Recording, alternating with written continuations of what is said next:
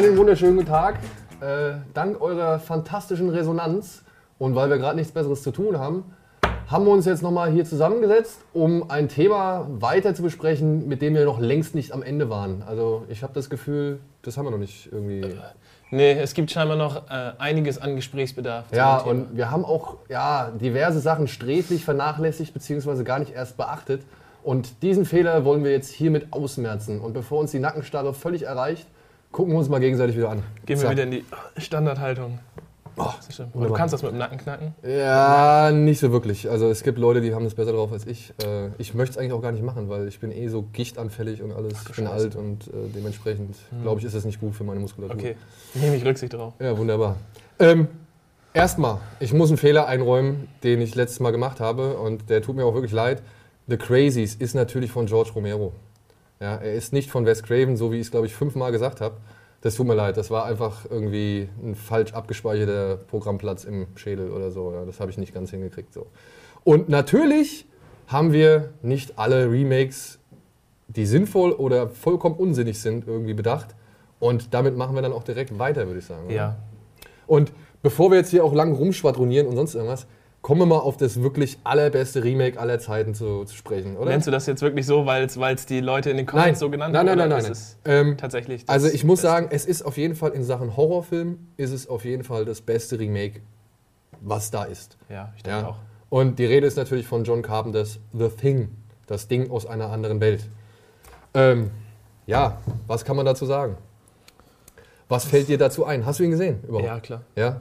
Ähm, was fällt mir dazu ein? Ich, ich habe ihn, glaube ich, auch relativ früh gesehen. Du hattest ja sogar, oder wir hatten in dem, in dem, in dem Traumata Almost Daily, haben wir es ja schon angesprochen gehabt, ne? dass es da diese, äh, diese Szene gab mit den Reagenzgläsern. Ja, immer noch groß. Das war, glaube ich, in dem Almost Daily. Und ähm, es war ein sehr harter Film, weil der ist ja nun, hat nun auch schon ein paar Jahre auf dem Buckel, das Remake, wenn ich das richtig in Erinnerung habe. Ja, ist gut. Mit der 80er, wenn ich das, wenn ich das jetzt Ja, siehst du, so- guck mal, wie, er da, also wann habe ich den denn wahrscheinlich das erste Mal gesehen? Mit 15, irgendwann mal ähm, auf DVD.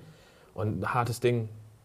Also, ähm, ja, was soll ich dazu sagen? Ist, ich finde es ein guter Film. Ich finde es jetzt auch schwer, darüber zu reden. Vielleicht haben wir es auch deswegen nicht genannt, weil wir es. Äh, Ja, wir hätten es natürlich, es wäre natürlich sinnvoller gewesen, hätten wir das irgendwie mitten im Fluss irgendwie äh, Ja. äh, aufgegriffen und jetzt dann. fangen wir damit an und wir Ja, können überhaupt nichts dazu sagen, weil wir, weil wir sagen, es ist das Nein, Beste. Ich Zack. meine, kennst du denn das Original, das Schweiz, den Schwarz-Weiß-Film? Nein. Den kennst du nicht. Nein. Gut. Und hier kann man jetzt wirklich sagen, das, was ich letztes Mal auch irgendwie, womit ich fast abgeschlossen habe, hier war es wirklich sinnvoll, irgendwie mal ein Remake zu machen, ähm, was das ganze Thema irgendwie einem neuen Publikum zugänglich macht. So, ja? und, und was halt natürlich dann auch die Möglichkeiten, die technischen Möglichkeiten der Zeit ausnutzt, Mhm. um da wirklich das Maximum rauszuholen an, an Terror, an, an Schrecken, an Schocks und ja, an Ekel vielleicht auch so. Ja? Und ich meine, was Carpenter da gemacht hat, ist halt einfach großartig. Also ich, ich, nach wie vor, mir würde eigentlich kein besserer Film in der Beziehung irgendwie einfallen. Okay. Gerade was, Als Remake. was auch die Creature-Effekte und was halt auch die, die, die Gore-Effekte irgendwie angeht. So, ja? Ich meine, allein die, die Szene mit dem Defibrillator, Defi, wie heißt es? Defibrillator, ja. Defibrillator, okay, ja.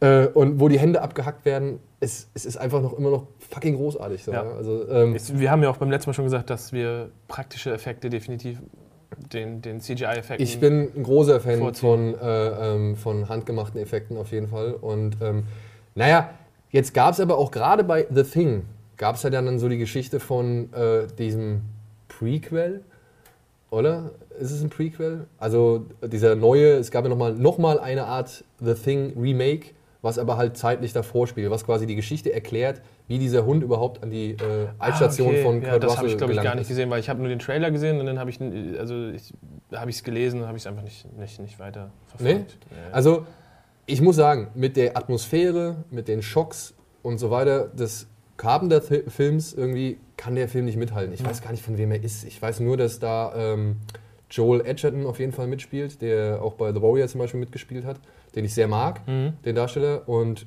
Mary Elizabeth Winstead, glaube ich. Ah, Ramona Flowers aus Ich Pilgrim. glaube, sie ist es. Ich bin mir aber nicht, auch nicht hundertprozentig sicher. Und da wird halt erzählt, wie dieser Hund bzw. wie dieses Alien überhaupt erst in diese Okay. Station gelangt ist. So, ja? Also quasi am Anfang von The Thing wird ja der Hund per Hubschrauber gejagt und so weiter. Und das verstehen ja die äh, Jungs um Kurt Russell nicht so wirklich. Und hier wird halt gezeigt, wie es dazu kommen konnte. Und das ist nicht verkehrt. Ja? Es ist nicht wirklich allzu verkehrt. Es ist nicht das Gleiche, es ist auch nicht wirklich so gut, aber ich würde es jetzt auch nicht komplett verdammen. Ja, genauso, ich glaube, das habe ich letztes Mal ein bisschen irgendwie vielleicht zu euphorisch berichtet. Let Me In. Ja. Ich finde den Film nicht besser als Let the Right One In. Ja. Also nur mal in die Richtung gesprochen so. Ja. Ich finde ihn aber halt nach wie vor auch nicht verkehrt. So. Ich kann dem Film jetzt wirklich nicht viel Böses ankreiden. Nee, das, das Und ich will ihm auch nicht viel mehr ankreiden oder nicht so viel Schlechtes irgendwie andichten als. Nein, ist jetzt. Das war dann natürlich wieder, ich weiß auch, wor- weiß auch äh, worauf du anspielst, ähm, aber ja, auf den Comment. Ja. Ich, ich habe es auch gelesen. Wir lesen natürlich euer Feedback und natürlich, also wir finden das Original besser. Ja. Aber- weitaus. Es aber ist das, für mich einer der Remake ist Vampirfilme aller auch Zeiten. meiner aber- Meinung nach kein schlechter Film und definitiv sehenswert. Und bei dem Prequel von The Thing, das würde ich sogar noch als bisschen schlechter einordnen als äh, äh, Let Me In. Ja, aber Mhm. nichtsdestotrotz, ich schaff das, ich schaff's nicht, dieses Scheißwort irgendwie. Defibrillator? Nein, nichtsdestotrotz. Egal. Ähm, dennoch, dennoch ähm, hat er ein paar wirklich gute Momente. Ja? Also es Mhm. gibt da, und auch das trotz CGI-Effekten. Ja, also beziehungsweise oder gerade CGI-Effekten. Da gibt es halt so eine Szene, wo so ein Typ quasi in der Mitte auseinanderbricht oder zerreißt. Ja? Und das, das kommt von der Intensität her, wie halt auch von, dem, von, den, ja, von den Schauwerten her, Mhm. kommt es halt wirklich richtig gut rüber. Und ja, ob es jetzt sinn- und zweckvoll war, das Ding zu machen, Das ist ja bei, bei Prequels immer eine Frage, ne? ja, also ich, ich, mir wird jetzt auch auf Anhieb nicht so, ich meine, jetzt sind wir vielleicht schon wieder beim anderen äh, äh, Umfeld, beziehungsweise einem anderen Filmzweig, ja, aber Prequels, Prometheus, ne? Ich meine, war ja auch so die Sache, ja. Wollte man das sehen? Musste man das ich, wollte, sehen? ich wollte es sehen und als ich dann aus dem Kino rausging, habe ich gedacht, was, wer hat den Film geschnitten? Erstmal. ja, gut, dass er, dass er, und irgendwie auch. dass er ja, zerstückelt ist, das hat man ja anhand der Blu-ray jetzt gesehen. Ne? Also da gibt es ja diverse äh, Deleted Scenes, die halt wirklich im Film wesentlich mehr Sinn ergeben hätten, beziehungsweise Ja, diesen Film auch ein bisschen runder und komplexer und irgendwie kompletter irgendwie gemacht Aber ich, hätten. ich, da fand ich es fand ich's wiederum ganz interessant, weil es halt so lange halt davor spielt, weil es halt eben keinen direkten Bezug. Ja gut, aber sie haben ja die- den Bezug, den haben sie ja nie wirklich hergestellt. Es hieß ja immer nur mit Alien-DNA versetzt so, ja. Also es wurde ja nie... du meinst auf die Alien-Filme den Bezug? Genau, genau. Naja, Wayland äh, oder Ja, Wayland ja, ey, an, Die, ich- die ich- Firma und sowas. Ich finde auch, dass der Film sich nicht irgendwie davon freisprechen kann, irgendwie als äh, Prequel von Alien zu existieren und zu funktionieren. Aber nichtsdestotrotz... Ah. Aber dennoch haben sie, haben sie ja nun mal wirklich damit kokettiert und, und, und jeder war geil drauf zu wissen, Ach, wie, wie sind natürlich. diese scheiß Viecher ins All gelangt. So, ja. Und musste man das sehen? Oh, das ist jetzt auch wieder eine Frage, die muss jeder für sich selber beantworten. Meinst du? Ich war im Kino, habe ihn geguckt. Ich war auch im Kino. Und ich finde auch, dass der Film bei mir Lust auf mehr gemacht hat. Also ich wollte, du- ich, ich möchte wissen, wie die Geschichte weitergeht. Okay. Und deswegen kann ich diesen Film, trotz all seiner Macken und all seiner Fehler und auch dieser ganzen Dummheiten, die da drin sind, kann ich nicht sagen, dass der irgendwie sein Ziel verfehlt hat, weil ich will mehr wissen. Möchten Sie mehr wissen? Ja. Starship Troopers. Ja. Ein Remake ist auch davon jetzt Das habe ich geplant. gelesen, auch von einem unserer User. Ich habe davon noch nichts gehört. Ich habe davon auch nichts gehört. Dafür aber von dem Robocop-Trailer oder beziehungsweise von dem Robocop-Remake den Trailer Und das, gesehen. ja, und? Ich finde es furchtbar. Wirklich? Ja. Ich finde es Ja. furchtbar. Ich bin aber auch, das scheint, Robocop scheint auch eine, eine Marke zu sein, mit der man aufgewachsen sein muss, weil für mich waren die Filme schon, als ich jugendlich war und die gesehen habe, waren sie schon schlecht von ihrer Aufmachung. Ich habe mit dieser Story überhaupt nichts anfangen können und es sah einfach schlecht aus. Sorry, es ist, ey, guck, wie alt bin ich? Du siehst mich entsetzt. Ja, das macht überhaupt nichts. Hey, Robocop, ja gut, ja, okay. Es war für mich Wenn einfach man nur den- billiger 80er Jahre Action. Billig. Trash. Ey, jetzt Also- also, Peter Weller, ja. Ich meine, okay, der Film hat jetzt keine CGI-Roboter oder sonst irgendwas. Ich hab und das auch nie- alles andere ist Matte-Painting und was weiß Nie. ich. Was, du hast den Film nicht verstanden. Nein, nein, den Hype um Robocop. Sein komisches Plastik-Outfit und äh, also ich, ich weiß es wirklich nicht. Tut mir leid. Ey, Community, keine Steinigung, ne? aber ich, ich finde da, Doch, ich schmeiß den ersten Stein. ich, ich kann es wirklich nicht, ich kann da keinen Zugang finden und das Neue finde ich echt interessant. Warum? Also das würde mich jetzt interessieren. Warum? Ich weiß nicht. Ich mochte einige, einige Kameraeinstellungen zum Beispiel, die mich übelst beeindruckt haben.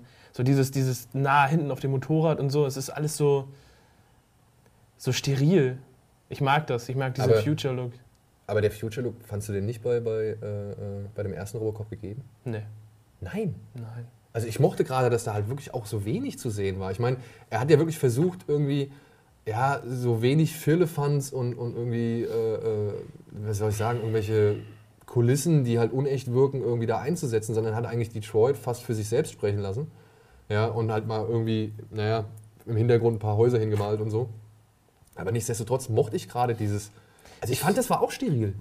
Und es war dreckig gleichzeitig. Also, ich ich ja. komme, ich komm, da, da kannst du mir das noch alles so erzählen. Es ist ja nicht so, dass ich jetzt zum ersten Mal mich mit, mit Robocop beschäftige, aber ich habe einfach keinen Zugang zu diesem. Also zu wo ich dir recht gebe, ist zum Beispiel im zweiten Teil. Ja, ich fand den zweiten Teil von Ivan Kirschner, den fand ich deutlich billiger. Also vom, vom Empfinden her, wie halt auch vom Look her und von den Tricks her. So, Mhm. ja, weil da haben sie irgendwie, glaube ich, versucht, über ihr, über ihr Budget irgendwie zu... Da gab es äh, auch etliche Probleme, glaube ich, Ja, mit ja. Regisseur und so. Und dann, da, er konnte sich nicht richtig in, in dem Anzug bewegen. Und Aber was ich nicht ganz verstehe, weil im ersten Teil, ja, ich finde, Peter Weller macht das im ersten Teil so richtig, richtig gut. Ja, weil er hat auch, ich habe das mal im Zuge dann irgendwann der Jahre über, habe ich das mal gelesen, der hat sich ja wirklich beim Pantomimen irgendwie Richtig, ist, genau. ist er in, in, in, in eine Lehre gegangen quasi, um halt diese ganzen roboterartigen Bewegungen irgendwie zu erlernen. Und ich finde, er macht das im ersten Teil noch richtig gut. Im zweiten Teil, ja, siehst du dann halt noch, keine Ahnung, da siehst du teilweise sogar, da kannst du durch dieses Kostüm, durch diese Hülle, kannst du durchgucken. Ja, da, da, da sind Teile, die quasi so übereinander lappen und irgendwie so aufklaffen und sonst irgendwas, ja. Und das fand ich damals halt einfach uh, furchtbar. Aber im ersten Teil siehst du davon nichts. Also da hat Verhoeven einfach das bessere Auge für. hast du den im Kino geguckt? Nee, nee. Beim besten Willen nicht. Das, da war ich leider noch viel zu jung für. Und Ich verliere war ja total das Verhältnis. das Problem war und ja auch, also da war ich wirklich noch zu jung für. Und Okay. das Problem war halt auch, dass Robocop ja ähm, eine ziemlich krasse Zensurgeschichte auch hatte. Ja, das stimmt. Ja, weil die, die, die, allein die Szene mit der Säure, beziehungsweise wie Murphy halt komplett in Stücke geschossen, geschossen wird, ähm, die hat es ja nie erstmal auf Video oder ins Kino Nee. geschafft. So, ja, da musste man ja jahrelang warten. Aber ich finde halt gerade die Kompromisslosigkeit, aber auch den satirischen Unterton, der bei vielen oder bei fast allen Sci-Fi-Filmen von, von äh, Verhoeven dabei ist, den finde ich halt einfach großartig. Und ich glaube, und beziehungsweise anhand des Trailers möchte ich jetzt einfach mal behaupten, wird davon nichts mehr übrig Nee, bleiben. das glaube ich auch nicht. Ja, aber das ist scheiße. Es ist, tut mir leid. Das finde ich, ich. Ich weiß, ich habe jetzt irgendwie. Ein Kollege auf Twitter hat mir gesagt, ey, dass der, der ich glaube, der Regisseur äh, war es, der hat von Anfang an gesagt, er möchte gar nicht irgendwie eine Kopie oder eine, Mhm. eine Neuauflage des, des Verhoeven-Films machen, sondern er möchte die, die, die, die Grundgeschichte des, des Autors irgendwie äh, neu erzählen und für ein anderes Publikum zugänglich machen. Aber wo ich mich halt frage, eine, eine Gesellschaft, die, naja, einen in diesem Fall halb explodierten bzw. fast verbrannten Menschen oder halt auch einen zu Klump geschossenen Typen irgendwie äh, in eine Maschine setzt, um quasi ihr, ihr Gesetz aufrechtzuerhalten und das mit allen, also wirklich strikt nach Computerprogrammen. Tut mir leid, das kann für mich nicht ohne äh, Kommentar auf diese Gesellschaft und halt überhaupt generell auf die Zustände, die dann in so einer Welt herrschen, irgendwie funktionieren. Okay. Also sehe ich so, ja. Ich meine, es kann ja sein, dass du das anders siehst und einfach irgendwie dir erwartest, dass, dass das ein, keine Ahnung, ein, ein lockerer Actionfilm ist oder was? Ja. Oder? Ich, ich habe überhaupt gar keine, keine politischen Erwartungen an den Film. Nein? Nein, gar nichts. Das ist für mich ein einfacher. Das ist wie Transformers in klein. Echt? Ja. Aber, aber also du, du akzeptierst oder beziehungsweise respektierst, also respektierst du den Stellenwert des Originals? Äh, in Fankreisen den Stellenwert? Nein, Oder generell- als, als Film Als allgemein? Film, als Film allgemein. Das, da kann ich keine Aussage zu machen. Kann ich wirklich nicht. Ich habe den zweimal vielleicht gesehen und ich, mir gefällt er nicht, aber was für ein Stellenwert? Das erschließt sich mir halt auch nicht. Ich verstehe zum Beispiel nicht, warum. Ich meine, gut, du hast es mir gerade erklärt, aber ich, ich, ich habe wirklich Robocop gehört zu den wenigen Filmen, zu denen ich wirklich keine Beziehung habe. Gar nicht. Du sagst mir jetzt, der Film hat einen Stellenwert. Für mich ist das. Nee, gar nicht. Nichts. Das Schwarz. Ja, ey, okay. Das muss dann wahrscheinlich am Altersunterschied liegen, oder? Ich kann es dir nicht sagen. So, ich gucke ich guck ja auch Filme, die älter sind als Robocop, die ich jetzt erst gesehen habe und die ich toll finde. Aber Robocop ist für mich, Robocop ist für mich eine schlechte Spielfigur. Irgendwie eine Actionfigur. Mehr nicht. Ich, Echt? ich sehe in dem Film gar nichts. Oh Mann. Gut. Ich kann es ich, ich kann's noch nicht mal vernünftig erklären, aber es ist einfach so, es ist so, wie man das Gefühl hat, so man, ich gucke den und es ist nichts. Okay. Weiß ich nicht. Das finde ich, find ich halt hart. Also, ich meine, beziehungsweise, Es- was heißt hart? Ich Nein, find's- ich ey. finde es ich find's faszinierend. Also, beziehungsweise für mich war Robocop, das ist für mich ein Film, den habe ich über die Jahre so oft gesehen, den habe ich mir immer wieder angeguckt. Wirklich? Ja, weil ich finde, ich finde, ich Das find, Ding ist, ich könnte jetzt natürlich auch sagen, so ja, dann muss ich ihn vielleicht auch nochmal gucken und dann jetzt mit dem Wissen, vielleicht funktioniert es ja, aber das wäre natürlich auch geheuchelt, wenn ich jetzt dann auf einmal sage, oh, jetzt finde ich den Film auf einmal aber toll. lass uns das doch, komm, wir gucken den mal zusammen. Okay, Ja, und dann kannst du mir ja sagen, ey, das finde ich jetzt zum Beispiel, ey, guck mal, das funktioniert das ist, das ist ein Deal. Vielleicht, vielleicht nehmen wir auch eine Kamera mit. So, Das können, wir, das können wir echt mal machen. Also Filmen wir uns, Vielleicht so äh, die Reaktion, so, wo wenn ich ja. irgendwie in, in voll aufgehe. und ich und- so, oh, was ist das? der alte Mann, was will der da? Der alte Mann, ja. Okay, ähm, ich sag, aber wie, wie stehst du denn dann zu dem, zu dem ähm, Total Recall Remake und Original? ähm, das, das Original fand ich eigentlich relativ unterhaltsam. Einfach wegen Arnold Schwarzenegger. So ist halt streiten, ja. Jugendheld gewesen in, der, in dem Sinn. Und das, das Neue war für mich dann einfach so ein. Ich habe es, glaube ich, auch gar nicht in, in Bezug zu dem Original gesetzt. Es war für mich einfach Total Recall und es ist Colin Farrell, den ich halt auch als Schauspieler sehr schätze. Ähm, neu in, in einer gewissen Optik, die mir gefallen hat. Und dann habe ich den einfach so hingenommen. Das war jetzt kein. Ich würde mir nicht anmaßen, eine Wertung zu geben, ob ich den besser finde oder schlechter als Gut, Original. die kann ich komplett geben. Ich finde das Original großartig und das Remake halt vollkommen für den Arsch. Okay. Aber ich glaube, das habe ich letztes Mal schon irgendwie erwähnt. Mhm. Ne? Ich finde, halt, es gibt halt eine super die Szene, in der er die ähm, Wachen zum ersten Mal ausschaltet, nachdem Hey. er den. Die genial gedreht mit den, mit den Effekten und die Kamera, wie sie von Soldat zu Soldat geht und äh, damit hat der Film mich relativ. Gebe ich dir auch vollkommen recht. Gebe ich dir auch vollkommen recht. Also ich muss sagen, was mir an, an dem Total Recall, wenn überhaupt, ich habe den damals mit Simon geguckt und wir haben uns echt, ich habe, ich, Simon saß da und, und reagiert auf den Film so eigentlich fast kaum, beziehungsweise sagt halt, oh guck mal hier, die haben geile Gimmicks. Mhm. Und ich reg mich die ganze Zeit auf über Lensflares, über Schlüssel, die durch diese schwerelos U-Bahn fliegen, so, wo ich mir denke, Typ, wie oft fährst du am Tag mit dem Ding durch die Gegend? Warum hältst du deinen Scheißschlüssel nicht fest? ja.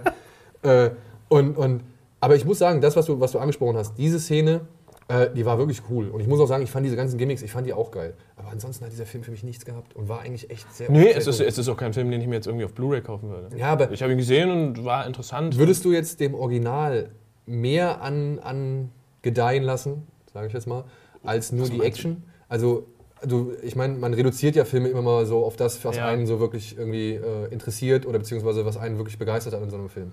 Und bei Total Recall, bei dem Original, fand ich, da war ja noch wirklich schon so, ich meine, Schwarzenegger, wie Verhoeven das ja oft macht, so in dem letzten Moment schafft es ja nochmal so einen kleinen Twist. Äh, Twist. Twist oder so eine kleine Umkehr nochmal reinzubringen. Ja? Und Schwarzenegger steht da am Ende, Spoiler, ja, wir wissen es, wir spoilern, ähm, steht am Ende und sagt, was ist das, wenn alles nur ein Traum wäre. So, ja? Das habe ich bei dem anderen komplett vermisst. So. Also diese ganze Prämisse, dass das alles irgendwie... Da war das mehr, finde ich, immer zwischendurch. Da wurde ja andauernd nur damit gespielt, was ist real und was nicht. Ja, aber auch wenn... wenn Da war der Twist halt nicht so. Ja, ja, aber wenn dann zum Beispiel, ich habe mir, als dieser, sein, sein Arbeitskollege kommt und versucht, ihn nochmal davon zu überzeugen, Wo, wovon reden jetzt von dem alten oder dem Von dem neuen. Okay. ja, als sein Arbeitskollege kommt Ja. und versucht, ihn davon zu überzeugen, dass es doch nur irgendwie seine Erinnerung ist, die von Recall eingepflanzt worden ist, so, da, war- da habe ich das überhaupt nicht mehr in Frage gestellt. Okay. Ja, als der andere Typ da reinkommt, nur der eine Typ, weil warum soll ich dem Typ glauben, wenn da mindestens eine ganze Horde Bullen draußen irgendwie steht und nur darauf wartet, mich abzuknallen? Ja, der Typ kommt einfach nur zu Schwarzenegger ins Hotelzimmer und sagt, pass auf, ich bin hier von den Leuten geschickt worden, ich bin nur eine Projektion ihres Gehirns. Und da- das fand ich halt wesentlich cooler, Mhm. weißt du? Also da, ist, da steckt für mich halt dann doch ein bisschen mehr, ich will jetzt nicht sagen Seele, aber doch ein bisschen mehr Tiefe drin als in dem neuen. Und das war unser Reaktionshund, der jetzt irgendwie äh, hm, Furz quer sitzt. Ähm, Und ich muss auch, ich muss auch ehrlich sagen, Total Recall, das, das neue, also das Remake, äh, jetzt ist von, von Len Wiseman war das, glaube ich. Kann das sein? ich weiß nicht mehr Ähm, Namen. Ähm, ich finde halt, das ist nicht so ein Film, worüber wir gesprochen haben, der also quasi das Thema einer neuen Generation irgendwie näher bringt, beziehungsweise versucht, ein, ein gut, eine gute Geschichte, nee, das war. Weil man kann sich immer noch den Originalfilm Richtig. angucken. Und das würde ich auch so sehen. Das war ein Film, der hat sich den Namen genommen und wollte damit nochmal ein bisschen, bisschen Kohle machen. Genau, so und das wäre nämlich- das wäre nämlich jetzt Ähm. für mich ein Übergang zu einem nächsten Film, den wir letztes Mal halt auch nicht besprochen haben, Die Fliege. Habe ich mir extra das Original angeguckt, nachdem wir es auch in dem äh, Albtraum Almost Daily. Ja. Ich besprochen muss, haben, ich muss sagen, ich finde bei dem Schwarz-Weiß-Film von Die Fliege, finde ich das Ende, finde ich cooler. Es ist richtig krass, Ja. Ende. Ich, Ich- hab's erst ja, ich es ja sofort, nachdem wir aus dem Almost Daily raus sind, habe ich mir bei YouTube angeguckt. Da habe ich gesagt, alles klar, den Film guckst du nochmal. Ja, also da muss ich sagen, da ist das Original nach wie vor unerreicht. Ja? Ähm, bei dem Kronenberg-Fliege ist der Schwerpunkt auch ein ganz anderer. Also Ja. ich meine, weil Kronenberg ist der typische, also das ist halt, wenn, das ist Mr. Buddy Horror, ja. Also da geht es um Deformationen und, und irgendwie, was Menschen mit ihren Körpern anstellen, was man er, was er selbst mit Körpern irgendwie anstellen kann, wie der Körper irgendwie oder beziehungsweise der Mensch selbst irgendwie aufgelöst wird in gewisse Strukturen und Formen. So, das ist so typisch das Kronenberg-Thema. Ja? Mhm. Also das zieht sich durch fast all seine Filme. Also ich weiß nicht, hast du Existenz, hast du bestimmt gesehen, oder? Das, ja, das ist der mit den, mit den, Mit den mit dem- Videospielen. Genau, so. mit dem Plug-in im Rücken und so, ja. So Sachen halt, so diese, diese wirklich Existenzauflösung, Mhm. sage ich jetzt mal, ja, äh, ist bei Kronberg halt gang und gäbe. Und da muss ich sagen, ähm, darauf fokussiert sich halt die Fliege von Kronberg und dafür bin ich auch dankbar, ja, weil er zeigt da halt technisch wirklich, was auch machbar gewesen ist. Und ich, er hat für mich mindestens eine Szene, wo es mich auch immer nach wie vor noch schaudert. Ich weiß nicht, hast du den gesehen, das, den, das Ja. Remake? Ja.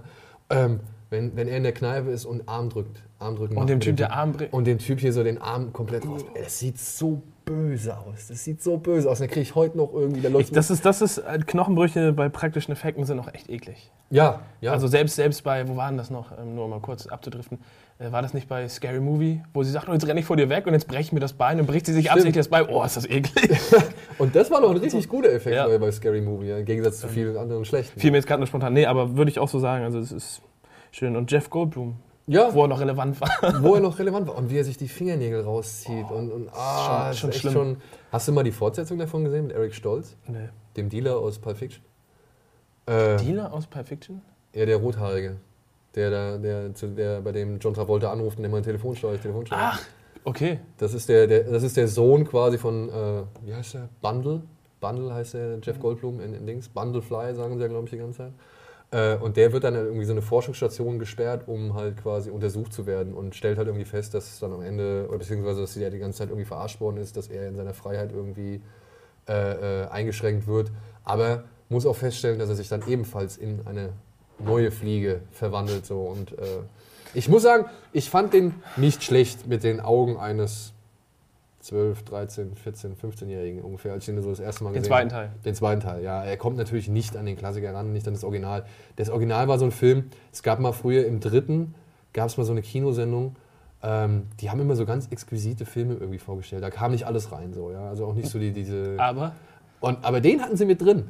Ja, und da gab es halt wirklich, und die haben damals, ich glaube, die lief auch sehr spät, ähm, dieses, diese Kinosendung. Ich weiß noch, ich kann mich nicht mehr an den Namen erinnern. Ich weiß nur, die hatten so, ein, so eine Art Schild mit so einem grünen Schimmer drauf. Ja, und dann halt kam halt die Schrift darüber.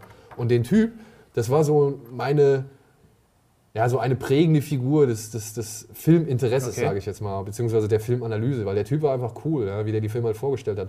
Und da haben sie halt auch die Fliege vorgestellt. Und da waren immer so Filme, mit denen konnte ich nichts anfangen. Also was alles, was fernab von meinen war. Ich fand Superman und Star Wars und, und all so ein Kram fand ich cool. Und, und sowas war da halt nicht. Da waren immer so die Arthouse-Filme und Kunstfilme. Aber plötzlich war halt da auch die Fliege drin. Ja? Und sie zeigen halt so, wie er halt wirklich die Fingernägel rauszieht und, und all so ein Kram.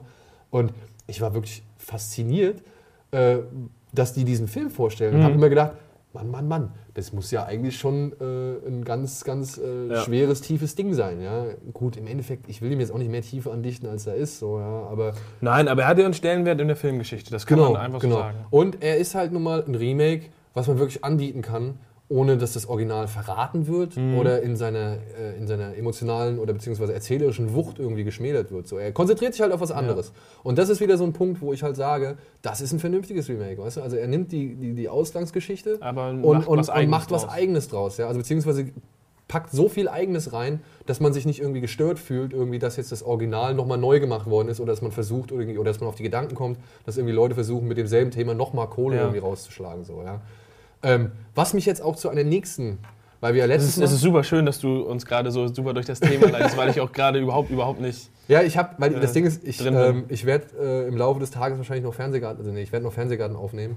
Und ich habe gesehen, da kommt jetzt demnächst kommt ein Film, der mal fernab von Horror und, und, und Science Fiction und sowas ist, sondern einfach ein richtig guter Film ist. Und das ist die Zwölf Geschworenen. Klasse. Ich habe letztens das Original äh, auf YouTube, ist das glaube ich sogar in voller Länge frei verfügbar, weil die Rechte dafür Echt? äh, Ja, geklärt das ist cool. wurden. Der kommt jetzt halt demnächst auch nochmal im Fernsehen, soweit ich weiß, auf Arte. Und davon gibt es auch ein Remake. Ja, das Original ist ja In von- Farbe dann auch, ne? In Farbe, genau. Das Original ist ein Schwarz-Weiß-Film, für die, die das nicht kennen. Äh, Es ist ein super Film. Und es ist ein wirklich, es ist wirklich ein super Film. Also es, es, es ist eigentlich der Inbegriff des Justizfilms. Oder Vor allem ist es der Inbegriff der Charakterdarstellung Genau. im Film, weil ja die zwölf äh, Charaktere so ausgearbeitet wurden, dass man wirklich sagt, okay, wir sperren einfach nur zwölf Leute in einen Raum und wir lassen jeden Schauspieler seine Rolle so spielen, äh, wie sie vorgegeben ist und dadurch wird eine Charakterstudie für jeden Charakter erstellt und das ist, ich weiß gar nicht, wie lang das Original ist. oh, ich, ich glaub, Der hat eine relativ gute Länge, gute Länge, ich glaube aber er langweilt nicht und es ist so 120 su Minuten. Super interessant zu sehen, Ja. wie die Charaktere miteinander interagieren. Also nochmal kurz, vielleicht für diejenigen, die das nicht kennen. Also es geht darum, dass da halt zwölf Geschworene in einem Raum sitzen. Der Film spielt auch komplett nur in diesem Raum. Und sie müssen halt über das ja, Urteil eines jungen Mannes, der seinen Vater ermordet haben soll, irgendwie entscheiden. Also sie, und am Anfang sind sich alle einig, er ist schuldig. Ja. Nur einer, ja, Geschworene Nummer acht, äh, dargestellt von Henry Fonda, sagt, tut mir leid, Jungs, ich habe da so ein paar Zweifel. Und daraufhin entspinnt halt so ein richtiger Diskurs und so eine richtige Diskussion über Recht, Unrecht, Politik, Wirtschaft, Politik, alles. Wirtschaft. Und ich meine, im Endeffekt geht es um Zivilcourage und es geht halt darum, wie halt auch innere, äh, innere Probleme und also die, die Leute packen da alle ihre Unzufriedenheit und privaten Sorgen und Ängste und Nöte irgendwie mit rein, ja. Und man merkt halt, wie ihre eigene, ihr eigenes Wesen irgendwie diesen armen Mann fast irgendwie ja. auf den elektrischen Stuhl gebracht hätte, so, ja. Und davon gibt es ein Remake. Das hat William Friedkin gemacht, der unter anderem Der Exorzist gedreht hat. Okay. Ja? Von dem es ja auch schon diverse Remakes gibt, oder beziehungsweise äh, von dem er auch mal wieder so eine ja, Fortsetzung und eine Fortsetzung zum Remake, also das müssen wir jetzt nicht ausarbeiten, das ist halt egal. William Friedkin hat eine Version in Farbe gemacht. Unter anderem mit Jack Lemmon, das ist diesmal anstatt äh, Henry Fonda geschworener Nummer 8, aber auch mit James Gandolfini, äh, Mr. Soprano, also Tony Soprano. Ähm, und der Film ist wirklich auch, der ist gut. Es ist aber kein, äh, kein Remake wie zum Beispiel Psycho, das ist, das ist auch Schnitt, also Schnitt für Schnitt gleiches. Nein, nein, nein, nein, nein. Also es, ist, es ist einfach die gleiche Ausgangssituation. Es ist diesmal, ähm, der Fall ist ein junger Latino, wenn, mich das, wenn ich das richtig erinnere, ähm, der halt auch des Mordes beschuldigt wird und alle sind sich halt einig, der muss sterben. Und da gibt es einen, ah, da gibt es einen, einen Darsteller, ich glaube, der ist auch Latino, der spielt, den kennt man aus tausend Nebenrollen irgendwie, ich habe den Namen jetzt leider auch nicht parat. Der ist halt wirklich, der war im Krieg, ja, der war, äh, hat irgendwie viel Scheiße schon durchgemacht und er ist wirklich vehement davon überzeugt, dass der Latino auf jeden Fall die Strafe verdient und auf Mhm, diesen okay. Stuhl muss. Ja. Und ähm, Jack Lemmon schafft es halt dann im Laufe des Films halt auch, immer mehr Leute auf seine Seite zu schlagen. Ja. Und ey, klar, der Film ist natürlich viel später jetzt gekommen irgendwie. Er hat nicht mehr dieselbe Relevanz Mhm. wie das Original. Ja. Er steht nicht als dieses Monument des äh, äh, äh, ja, Zivilcourage-Films irgendwie da. Und, aber nichtsdestotrotz, ich versuche es mir jetzt abzugewöhnen. Ich Ey, für mich musst du das nicht tun. Okay. Ähm, er schafft es aber halt dennoch irgendwie die gleiche Intensität. Ja? Er konzentriert sich auch nur auf diesen Raum. Ja? Und, und, und du hast natürlich den Vorteil von Farbe so. Und man sieht natürlich, wie langsam anfangen die ganzen äh, Achselhöhlen irgendwie feucht zu werden und diese Hitze, weil es ist halt auch in dem Film Ja. so, dass da irgendwie die Klimaanlage kaputt ist oder nicht richtig funktioniert. Und die Leute sich auch wirklich dann ja, in Hitze reden, in Rage reden und so weiter. Ja? Und dann wirklich, naja, ähm, wer ist noch? George C. Scott spielt noch denjenigen, der quasi dann am Ende Jack Lemmon umbringen will. das ist halt auch wirklich gute Leistung, ja. Gute Leistung. Ich kann verstehen, wenn man jetzt keine Lust hat, diesen Schwarz-Weiß-Film zu gucken, wenn man sagt, hey, Schwarz-Weiß, äh, ist nicht so Vor allem, der ist auch, der ist auch in, in Teilen ist er einfach von seinen, von seinen Einstellungen sehr simpel und einfach gehalten. Und Ja. äh, man merkt natürlich, dass sie dieses Method Acting ist zwar irgendwo da, aber es ist halt auch immer noch dieses typische. Man sieht die Stereotypen halt wirklich sehr deutlich. Ja. Was natürlich auch der Sinn ist, aber im Neuen ist es wahrscheinlich ein bisschen. Im Laufe der Zeit hat man sich an diese, oder- oder- im Laufe der Zeit hat man sich natürlich an diese Stereotypen halt auch gewöhnt. Beziehungsweise man kennt sie, ja. Und man sagt vielleicht, oh, das sind aber ganz schöne Klischees. Damals waren sie halt kleine Klischees. Und Friedkin, gut, er macht nicht viel mehr, als die, die äh, Darsteller auszutauschen, das Ganze in Farbe zu tauchen und irgendwie. wird da noch genauso viel geraucht wie im Original? ich glaube gar nicht. Alter, was die da. äh, Erstmal Zigarre und dann so. Ja, gut, ich meine, waren halt, äh, keine Ahnung, wann soll, wann soll spielen? 50er, 60er? Ja. Ja, ich meine, damals. Wo grundsätzlich einfach geraucht wurde. Da durfte geraucht werden. Da war man nicht mehr der Bad Guy, wenn man nur geraucht hat. Und hier sage ich, ähm, es erreicht nicht die Klasse. Ja, sind wir uns einig, aber nichtsdestotrotz kann man sich diesen Film angucken. Ja. Er funktioniert, er ist immer noch genauso, oder beziehungsweise er behandelt das genau das gleiche wichtige Thema irgendwie. Und er zeigt Darsteller, die wirklich ja, super Leistungen abliefern. Das äh, nur mal als Reicht vollkommen. reicht vollkommen.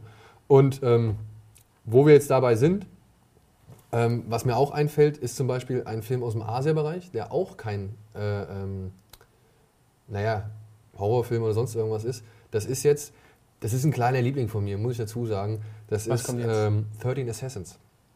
Oh, Ja, ich bin, ich bin ein riesen Mieke-Fan. Ja, und der Film ist, ich habe mir den, äh, ich habe den im Mediamarkt, oh, darf man das sagen? Ich sag's einfach mal beim in Mediamarkt. irgendeinem Elektronik Elektronikfachhandel. Recht. Habe ich den gesehen unter 13 Assassins, Samurais irgendwie und die verteid- verteidigen das Dorf super gut. So dann mit meinem Handy gegoogelt, hat auch relativ gute Bewertungen bekommen. Habe dann mir einen Trailer halt noch auf dem Handy angeguckt und dachte, oh, der hat eine, eigentlich eine relativ scharfe Optik so für, Ja. so- für so einen Film. Und dann zu Hause angucke, ich war hin und weg. So. Ja, oder? Oder ich, Das ist ein geiler Film. Und deswegen ist, den gibt es ja auch schon mal. Also es ist auch ein, ein schwarz-weiß Original, ja. Und ehrlich, das wird sich, glaube ich, heutzutage kein Mensch mehr angucken, ja. Weil es halt wirklich auch, er ist noch traditioneller, ja. Also er ist wirklich auch dieser Samurai-Kodex. Was Miki ja macht, er stellt den Samurai-Kodex ja doch deutlich mehr äh, Mhm. in Frage, als es das Original irgendwie damals gemacht hat. Der kommt auch aus einer anderen Zeit, so, da war das wahrscheinlich Ja. nicht so gang und gäbe. Aber der Aber- Film ist einfach von, seine, von seiner Action und wie der geschnitten ist und die Charaktere sind so gut. Der Baum, der Waldgeist, wo Ja. man erst denkt, was ist das für ein Produkt? Und am Ende lebt, also er, er überlebt ja alles und dann denkst du, natürlich, er ist ja gar kein Mensch. Ey, So, ein, ein, ein großartiger Film und die, allein diese Endschlacht, ich fand die so Am besten ist echt die Szene, wo der, der eine spezielle Schwertkämpfer halt wirklich in, de, in, de, in, de, in, diesem, in dieser Ebene ist, wo überall die Schwerter in den Wänden stecken und er rennt da durch und zieht alle Schwerter raus und mit Das einem Streich. Absolut meine Lieblingsszene in dem Film. Ich finde es so Das großartig, wirklich, das ist so cool. Er steht auch da und meint noch zu seinem Kollegen, hier, halt mir den Rücken frei und nimmt einfach ein Schwert nach dem anderen. Das ist wirklich Zack, zack, großartig. Zack, zack. Also die Szene könnt ihr euch echt mal angucken. Ey, wirklich, man muss nicht genial. unbedingt auf Samurai-Filme stehen, aber die Szene ist auf jeden Fall großartig. Und da sage ich auch, ein Remake, wie gesagt, ich war damals echt überrascht von Mieke, dass er wirklich auch mal wieder so einen richtig ernsthaften Film macht. Irgendwie. er kann, wenn er will. Er er kann, wenn er will. Ja? Er kann wirklich, wenn er will. Er muss nicht immer irgendwie schräg und abgedreht sein. So. Er hat einen wirklich ernsthaften Film gemacht. Er hat so einen, so einen auch ich, was ich so cool finde, weißt du, das ist halt einfach, das, sind, das ist ein Film, der ist von vorne bis hinten, steht der fest. Weißt du, da gibt es kein, keine Möglichkeit, keine Abweichung. Das, Nee, sind, das, das sind Männer, die gehen den Weg bis zum Ende.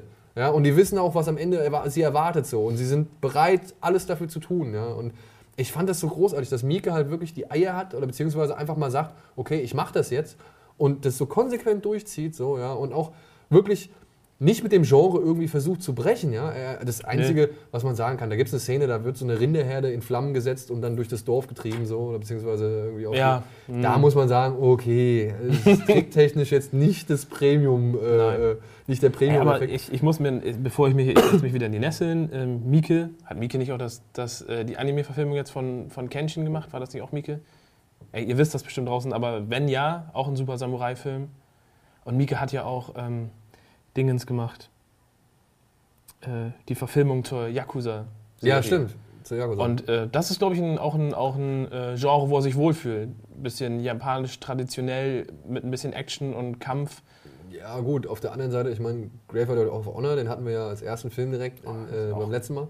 Ähm, der war ja auch von Mieke. Ja. ja und ähm, wie, wie schätzt du ihn da ein? Also, wie, wie empfandest du ihn auch als straight? Also, war es, war es eher treu dem Genre? Oder? Der Graveyard of Honor, Ja. da geht es ja kaum straighter. Das Okay. ist ja die Abwärtsspirale schlechthin. Da geht es ja einfach nur gerade, du denkst jedes Mal nur, Alter, wo willst du denn noch landen? Ja, nee, weil es gibt ja noch, ähm, es gibt ja noch, ähm, oh, ich habe den Namen jetzt nicht mehr. Irgendwas mit Dragon, kann es sein? Ähm, das war, das ist dieser Yakuza-Film. Ja, aber Äh, es zwei Teile sogar von, ne? Nein. Ehrlich? Eine Fortsetzung? Naja, vielleicht meine ich aber dann auch einen anderen. Kiss of the Dragon hast nicht. Nee, das aber, ist aber, Lee. ähm, Ah. Also der, der hieß auf jeden Fall mit, was mit Dragon, Enter the Dragon oder sowas. Nee, Enter the Dragon ist auch Bruce Lee. wir, kommen, wir drin zum Egal. Auf jeden Fall, ich, also der, der, gut, das war natürlich auch auf, auf dem Videospiel basierend und es war ein bisschen, auch ein bisschen mit Humor. Das war natürlich kein reiner Yakuza-Film, Ja, okay. sondern es war halt eher eine Action-Komödie äh, Videospielverfilmung. Ja, weil ich meine, Mika hat ja auch schon äh, mit Fudo zum Beispiel, kennst du den? Ja, ich meine, das ist ja komplett das Gegenteil von Graveyard of Honor. Das ist ja einfach nur ein grell überzeichneter, äh, total überdrehter, keine Ahnung, Gangsterfilm auf Speed, ja, mit äh, Frauen, die tödliche Giftpfeile aus ihrer Mhm. Vagina verschießen und so weiter. und so wir beenden das jetzt Ich hier. Vagina gesagt. Oh. Ähm, Ähm. aber ein anderes, wenn wir bei den Samurais bleiben, Remake zu Die Sieben Samurai, kennst du den ja auch? Ähm, Nee. Die, doch, wieso ist doch. Ähm, Na gut, Also, also Remake im, im Sinne von. Ja, es ist ja eigentlich schon. Es greift ja die Geschichte. Oder ist es ein Reboot? Nein, es ist ja es ist eine Reimagination. ich würde sagen, es ist wenn dann eine Reimagination, weil Ja, stimmt, es, spielt, es nimmt ja nicht die gleiche Geschichte. Nee, es ist nicht die gleiche Geschichte, es spielt weder, also es spielt ja auch nicht in Japan. Oder du, du spielst es auf die glorreichen Sieben an, Ja, ne? genau. Ja. Ähm, ey, ich stehe auf die glorreichen Sieben. Ich mag die Musik, ich mag fast alle Stars, die er da irgendwie aufgecastet hat. Ich, ich würde es fast schon als. als ja, ja, stimmt eigentlich. Ich, ich bin. Also, ich glaube. in meine äh, ich, eigene Falle vom letzten naja, ich meine, ich würde sagen, beziehungsweise ich glaube, wir machen jetzt nichts falsch, wenn man diesen Film, dass der Film über Jahre hinweg als Remake von äh, äh, Eben, Die Sieben Samurai bezeichnet hat. Würden wir nach, unserer, nach unserem letzten Gespräch das Ganze jetzt nochmal, also Nein, nein, das wäre eine Reimagination, das stimmt schon. oder? Also Weil es weil es ist, in einem, anderen, in einem anderen Kontext halt einfach die Geschichte nochmal neu erzählt wird. Ähm, ja und eine andere Zeit. ja, aber obwohl es sind, ist es ein Remake? Das ist jetzt wieder so eine schwierige, also es ist wirklich so eine aber ich glaube, da verlieren wir uns jetzt in, in Definitionsproblemen, glaube ich, wenn Ja. wir da weiter rüber. Äh, Worauf ich eigentlich hinaus wollte, ist, dass ich äh, das Original zu Hause habe und ich habe es auch in keiner deutschen Fassung, aus dem einfachen Grund, weil es die plus drei Stunden Fassung nur auf Japanisch gibt mit englischen Untertiteln. Und die habe ich mir halt gekauft und das ist ein äh, Film, wo ich sagen würde, der würde tatsächlich nochmal ein richtiges Remake verdienen, weil so wie er da ist, ist er einfach anstrengend. es ist, es ist, es ist eine, eine wenn, man, wenn man gewillt ist, das durchzustehen, dann lohnt sich das. Aber es ist eine Tortur, einen schwarz-weißen japanischen Film von Anno dazu drei Stunden und was, 20, 40 Minuten zu gucken. Ey, ich meine, die Charaktere sind damals schon super lustig. ja. Aber wenn man damit auch nichts anfangen kann und Ich fand am besten den mit diesem Monsterschwert. Genau, der, er, er Ja. kommt da reingelaufen und aber drei, dreieinhalb Stunden japanisches Gequassel.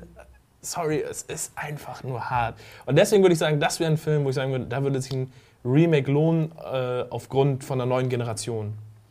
Und dann auch gestrafter wahrscheinlich. Sagen wir, drei Stunden wären in Ordnung. Drei Stunden wäre in Drei Ordnung. in Ordnung. Ich, ich, würde Ich meine, ich, also, ich habe bis heute auch noch nicht den drei Stunden Watchmen-Cut geguckt. Leider. es ist der nicht noch länger?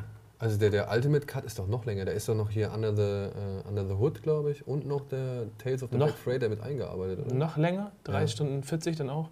Also ich ich auch nicht, mein- aber ich, ich habe also kein Problem, lange Filme zu gucken. Also ich habe ihn gesehen und ich muss sagen, ich fand das geil. Natürlich ist auch dein Lieblingsfilm, also fast. Also das nimmt sich ja nicht. Nein, aber. Nee, das ist eine meiner Lieblings-Comics-Verfilmungen, sage ich jetzt mal so. Ja. Aber, oh, das finde ich gut. Das finde ich jetzt gut, wenn wir jetzt gerade bei Watchmen oder wo wir bei Watchmen jetzt angekommen sind, oder beziehungsweise wo du es gerade erwähnt hast, Comic-Verfilmung. Ja? Ist ja jetzt nun mal ein Thema. Wir hatten ja jetzt vor kurzem äh, die Situation, dass da ein Spider-Man-Film neu inszeniert worden Ja, ist. ja. Ja. Ich Von- erinnere mich dunkel. Remake können wir jetzt nicht reden.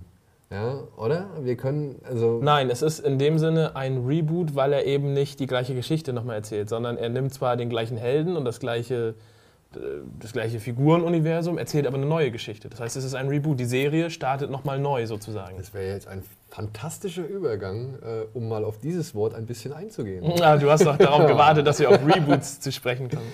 Ja. Und das ist auch natürlich ein äh, Genre, in dem ich mich sehr wohl fühle. Fühlst du dich wohl in Reboots? Nein, Comicverfilmung. Ach, Comic-Verfilmung. Na gut, es gibt ja nicht nur in Comic-Verfilmungen Nein, Reboots. natürlich ja? nicht. Aber ich glaube, mir würde spontan gerade echt kein Reboot in einem anderen, anderen Genre spontan einfallen. Doch, mir schon. James Bond. Casino Royale. Ja. Tatsächlich. Und da muss ich sagen, Casino Royale finde ich Aber warum? absolut. Warum würden wir das jetzt als Reboot bezeichnen? Weil einen neuen James Bond gab es ja schon immer. Ja, Es es, ja- gab einen neuen James Bond, aber der hat immer, also, das ist, also zum Beispiel, er hat immer auf ähm, der vorangegangenen Figur aufgebaut. Beziehungsweise ähm, auf den vorangegangenen Ereignissen oder Umständen oder der, dem vorangegangenen, also dem. Ist das so? Ja, ich meine, du hast Bernard Lee zum Beispiel. Das ist der Mann, der früher M gespielt hat, Bonds Chef.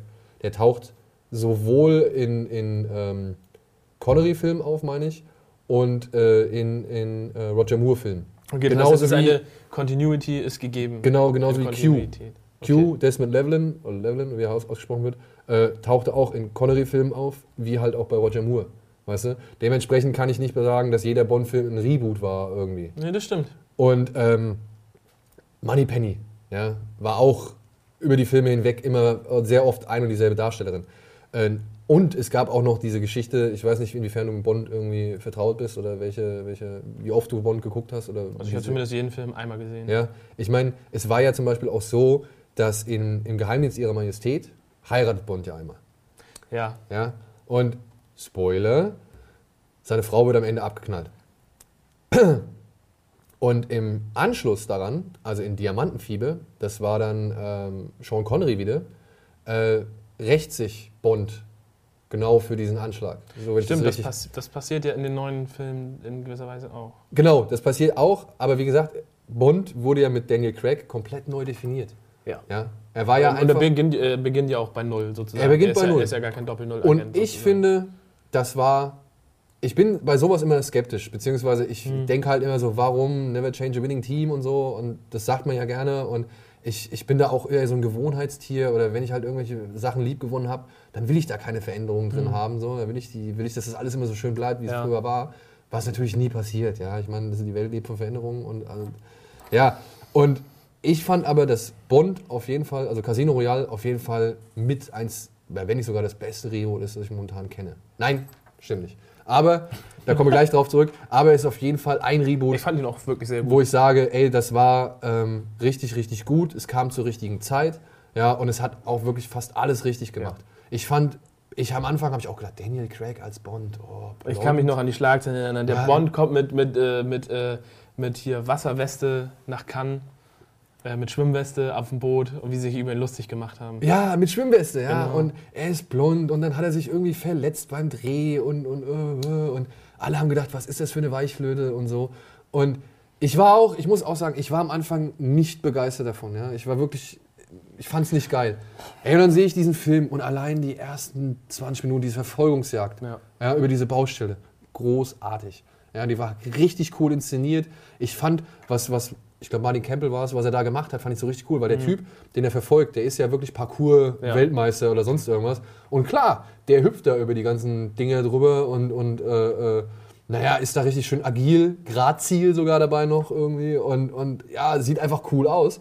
Aber Bond im Gegenzug kommt nicht peinlich rüber, beziehungsweise Bond Nee, findet seine eigenen Mittel und Wege, um die, Ja. diese Distanzen zu überbrücken, ja, und wirkt dabei aber genauso cool. Also er lässt Bond halt nicht schlechter aussehen, ja. Er ist auf jeden Fall ein, ein körperlich und physischer härterer Hund als die Ja. Bonds davor. Er ist halt nicht, nicht der ähm, aalglatte Bond Nee, gewesen. aber ich fand halt genau dieses Tier Bond, ja, fand ich irgendwie, fand ich richtig ich fand es interessant, aber mein James, Lieblings-James Bond ist tatsächlich jemand anderes.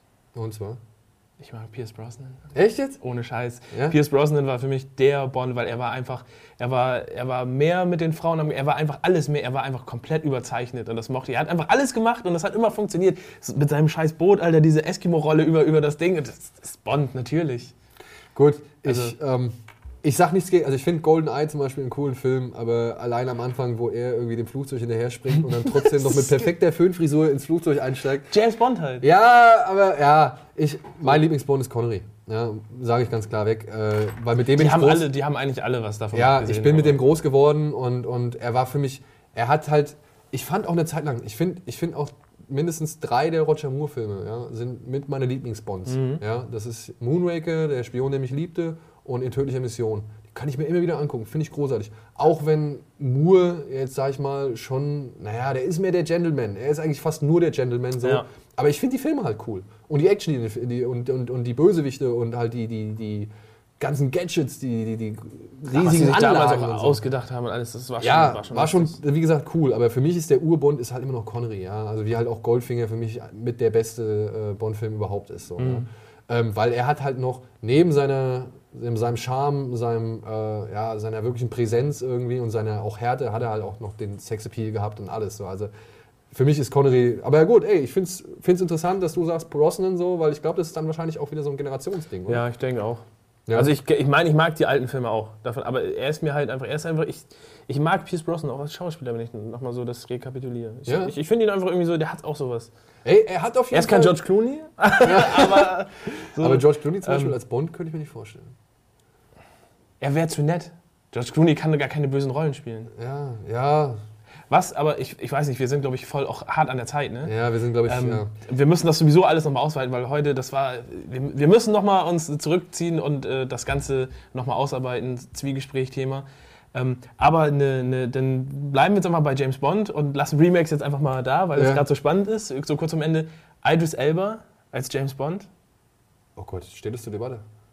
Naja, er kriegt zumindest aus den ganzen äh, Communities, wo ich mich auch rumtreibe, wird er immer mit Michael Fassbender genannt. Entweder Michael Fassbender oder Idris Elba. Und es ist natürlich hart, wenn man sagt, ein äh, dunkelhäutiger Mensch als James Bond. Und ich sag, wenn es passt, Ich meine, ey, Felix Leiter, Felix Leiter war in seiner ganzen Bond-Karriere auch alle möglichen äh, äh, Hautfarben so, ja. Und ähm, ey, also ehrlich, ich habe ehrlich gesagt noch nie drüber nachgedacht, aber ich würde jetzt auf Anhieb sagen, warum nicht?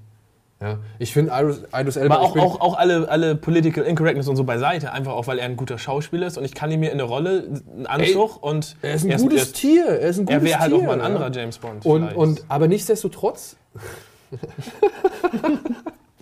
ähm, dennoch ist er auch, naja, er hat, er hat schon so einen gewissen, ja, er hat so ein gewisses Understatement irgendwie. Ja. Und, und er kann, wenn er will, ist er wirklich hier in, in Anzug und so weiter, ist er wirklich der Statesman so. Ja? Also ähm, ich bin ein riesen Wire-Fan mittlerweile. Ja? Ich habe leider erst sehr spät mit der Serie angefangen, aber nichtsdestotrotz, ich finde sie ziemlich geil.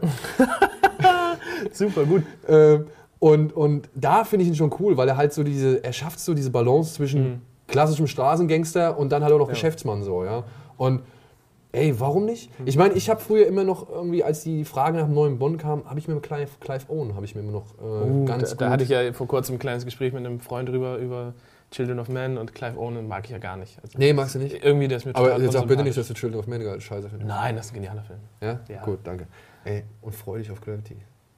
Ja, Freu dich auf Gravity. ich wusste es, ich wusste es. Ähm, Also, ja, ähm, aber Michael Fassbinder zum Beispiel ist im Gespräch, finde ich gut. Er Ich fand- müsste sich vielleicht ein bisschen noch ein bisschen Aufpumpen. Masse antreten. Aber ich finde zum Beispiel in der Szene in den Glorious Bastards, wo er halt äh, über, die, über die Kinolandschaft spricht, so wo er da steht, ist, er ist ja der, das würde ja schon super perfekt passen. Also, also auf jeden Fall. Als also britischer Statesman. Fassbender, auch wer ihn noch nicht gesehen hat, Shame. Guckt ihn euch Ja. bitte an. Also äh, die Darstellung und die Leistung, die äh, Michael Fassbender da abliefert. Und davon vielleicht, sage ich mal, 50% übertragen auf den Bond-Charakter, also beziehungsweise auf den Bond-Charakter.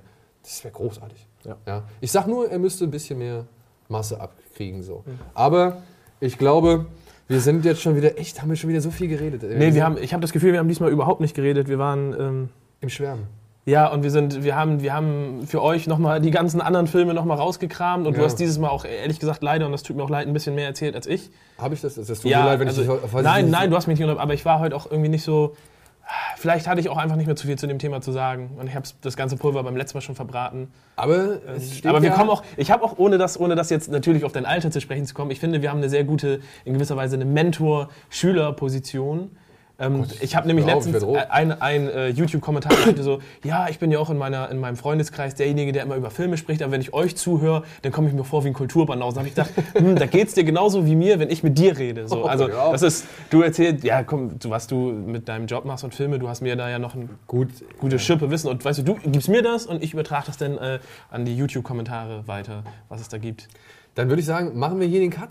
Ja. Und, überlegen bleiben aber auf jeden Fall nochmal an diesem Reboot-Thema dran, in Kombination mit noch vielleicht dem einen oder anderen Remake, das uns vielleicht noch in den Sinn kommt. Ich habe da zum Beispiel noch so einen Fußball- und Football-Film im, im Hinterkopf, über den ich auch gerne mal reden. Mean Machine, Mean Machine, ja, mit Jason Statham als der, der Mönch. Der Mönch. Und Torwart. Genial, genial. Großartig. Gut, ähm, Ey, wenn ihr Themen habt und ihr Bock im habt, Zwiegespräch, genau. wenn ihr Bock habt, dass das Format weiterlebt und ihr Themen habt, schreibt es in die Comments. Und ihr seht, wir können auch Sachen fortsetzen. Auch wenn wir das oftmals gesagt haben und nicht gemacht haben, aber manchmal klappt es dann eben doch. Ne? Aber das war heute, es war nicht das Imperium schlägt zurück, es war eher vielleicht Superman 2. Okay, aber fand ich immerhin auch noch charmant. Ja. Darauf können wir uns einigen. Perfektes Schlusswort. Machen wir eine Abmord nach oben wieder? Machen wir eine Ab nach oben. Macht's gut. Bis ich dann. hoffe, es hat euch gefallen. Äh, vielen Dank auf jeden Fall für, das, für die tolle Resonanz beim Ja. letzten Mal. Ich hoffe, es äh, gefällt euch diesmal auch. Und naja, wir sind bereit für weiteres. Wir bleiben am Ball. Macht's gut.